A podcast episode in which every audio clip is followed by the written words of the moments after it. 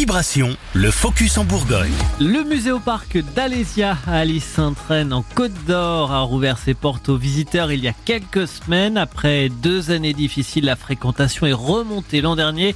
85 000 visiteurs au total, c'est plus qu'en 2019.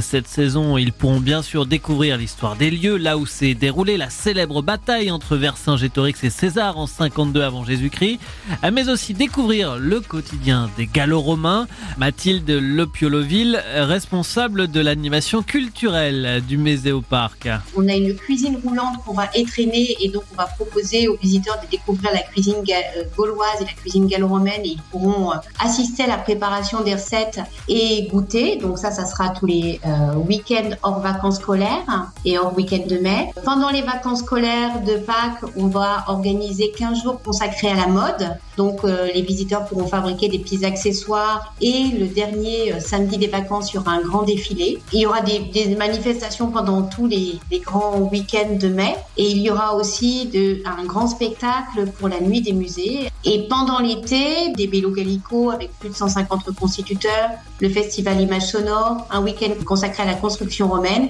Et il y aura aussi chaque jour un nouveau spectacle qui est mis en œuvre par la compagnie La Gargouille et qui proposera aux visiteurs en quelque sorte de s'engager soit dans l'armée romaine, soit dans l'armée gauloise. Mathilde Lepioloville, responsable de l'animation culturelle du musée parc d'Alésia qui se situe donc à Alise, s'entraîne en Côte d'Or. Plus d'informations sur le parc et les nouveautés 2023 sur le site alesia.com.